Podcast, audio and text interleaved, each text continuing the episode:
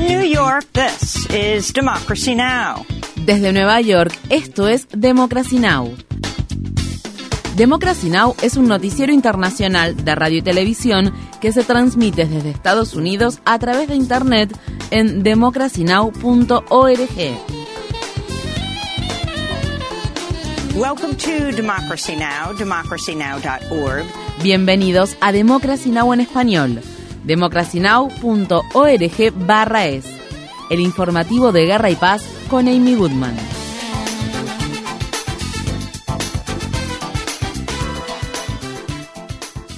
Las Fuerzas Armadas ucranianas afirman que sus fuerzas especiales han bombardeado este martes una base aérea rusa en la península de Crimea y destruido nueve aviones de combate rusos. De confirmarse, este sería el ataque más exitoso de Ucrania contra el poder aéreo ruso desde el inicio de la guerra a finales de febrero. Por otra parte, las autoridades militares ucranianas dicen que al menos 13 personas murieron y otras 10 resultaron heridas luego de que las Fuerzas Armadas rusas lanzaran misiles desde una planta de energía nuclear ocupada por Rusia. Ucrania sostiene que Rusia está utilizando el riesgo de una catástrofe nuclear en la planta nuclear de Zaporilla como medida disuasoria para evitar contraataques de las Fuerzas Armadas ucranianas. Con seis reactores, Zaporilla es la planta nuclear más grande de Europa. El secretario de Defensa de Estados Unidos, Lloyd Austin, viajó a Letonia este miércoles y prometió más apoyo militar estadounidense a la antigua República Soviética y actual miembro de la OTAN. Después de reunirse con Austin, el ministro de Defensa de Letonia, Artis Pabriks, dijo que su país representa una prueba de fuego para las ambiciones imperiales de Rusia más allá de Ucrania. Pabriks manifestó que Letonia quiere recibir más entrenamiento militar de Estados Unidos y más armamento pesado.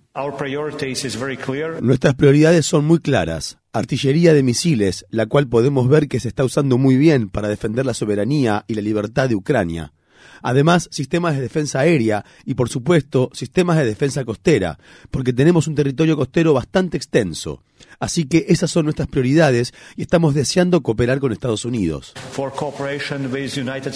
Las Fuerzas Armadas chinas afirmaron este miércoles que concluyeron los ejercicios militares a gran escala que llevaron a cabo en torno a Taiwán, pero advirtieron que organizarán patrullas regulares alrededor de la isla que China considera parte de su territorio. Las maniobras militares con fuego real, las más grandes que China ha hecho hasta el momento cerca de Taiwán, se iniciaron luego de la visita que la presidenta de la Cámara de Representantes de Estados Unidos, Nancy Pelosi, realizó a la isla la semana pasada. Mientras tanto, un alto diplomático chino culpó a Estados Unidos por la guerra en Ucrania y afirmó que ese país es el iniciador y principal instigador de la crisis en Ucrania. El embajador de China en Rusia hizo las declaraciones durante una entrevista con la agencia de noticias rusa TASS, publicada el miércoles, en la que dijo que el principal objetivo de Estados Unidos era agotar y aplastar a Rusia con una guerra prolongada y un gran garrote de sanciones. En Nueva York, el expresidente Donald Trump invocó más de 440 veces el derecho a no autoincriminarse amparado en la quinta enmienda de la Constitución de Estados Unidos para negarse a responder las preguntas formuladas por la fiscal general del estado de Nueva York, Leticia James, y por su equipo legal. Trump estaba siendo interrogado en el marco de la investigación civil que James está llevando a cabo para determinar si la organización Trump aumentó los valores de sus propiedades para obtener préstamos y luego los redujo para evadir impuestos. En el pasado, el expresidente había dicho que solo las personas culpables invocan los derechos de la quinta enmienda. Estas fueron las palabras expresadas por Trump en un acto de campaña que realizó en el estado de Iowa en 2016. Solo los delincuentes se amparan en la quinta enmienda. Si eres inocente, ¿por qué invocas la quinta enmienda?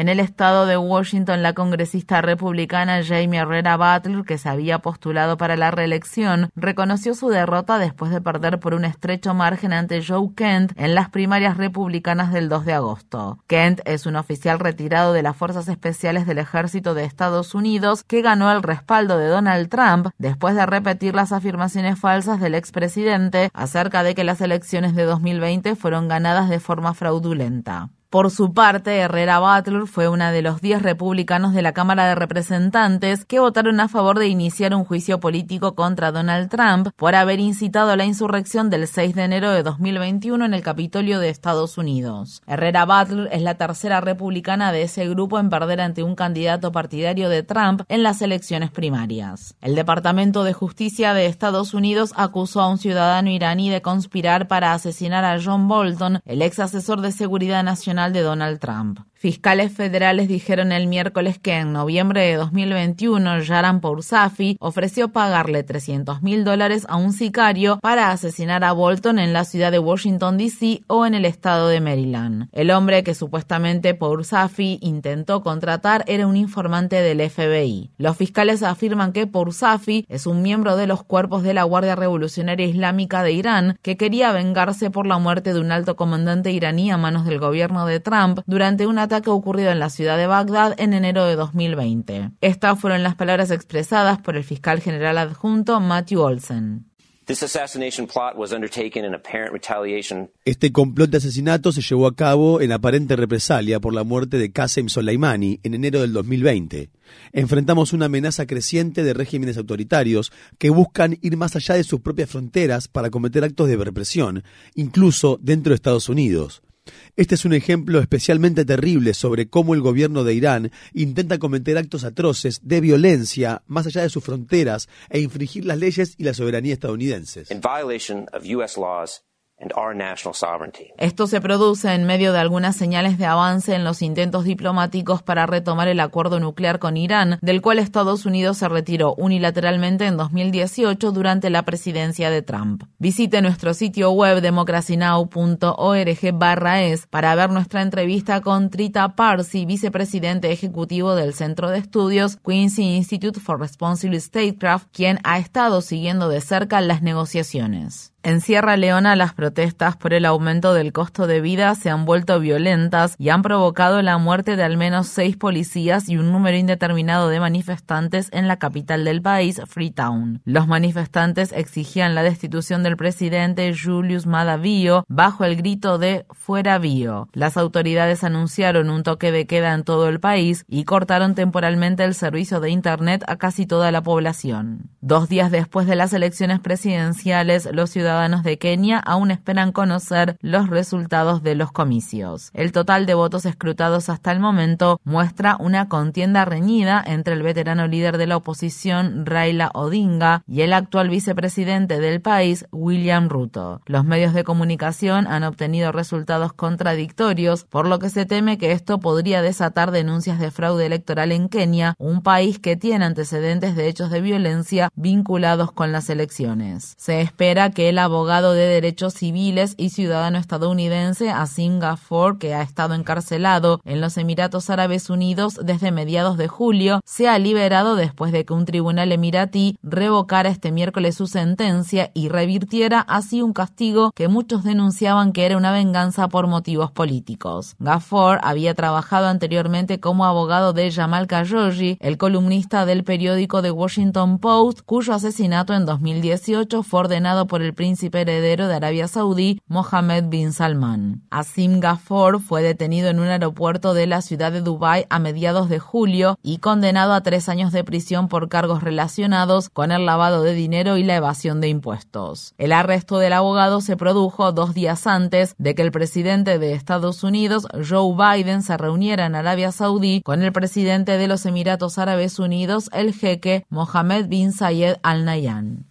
El Departamento de Trabajo de Estados Unidos informa que la tasa de inflación en el país se mantuvo estable en julio, luego de la inflación registrada a principios de 2022, la mayor en 40 años. Esto ocurre luego de que el viernes pasado se conocieran datos oficiales del mercado laboral que mostraron que la economía estadounidense sumó 528 mil nuevos puestos de trabajo, una cifra mucho mayor a la que la mayoría de los economistas habían pronosticado. En la ciudad de Nueva York, la cadena de comida rápida Chipotle pagará hasta 20 millones de dólares como parte de un acuerdo para resolver violaciones de las leyes de protección al trabajador. La ciudad sostuvo que Chipotle infringió las leyes sobre horarios predecibles y licencias por enfermedad de 13.000 empleados en el transcurso de cuatro años. Es el acuerdo más grande de este tipo en la historia de la ciudad de Nueva York. El presidente de Estados Unidos, Joe Biden, firmó un proyecto de ley para ampliar los beneficios de atención médica y discapacidad a unos 3,5 millones de miembros retirados del servicio militar de Estados Unidos que sufrieron problemas de salud por estar expuestos al humo tóxico de los pozos de quema utilizados en las bases militares estadounidenses en Irak y Afganistán. Biden habló este miércoles en la Casa Blanca durante la ceremonia de firma del proyecto de ley. Nuestros soldados estuvieron expuestos al humo tóxico que se esparcía por el aire y entraba en sus pulmones. Cuando regresaron a casa, muchas de las personas más aptas y mejor entrenadas que enviamos a la guerra no volvieron a ser las mismas.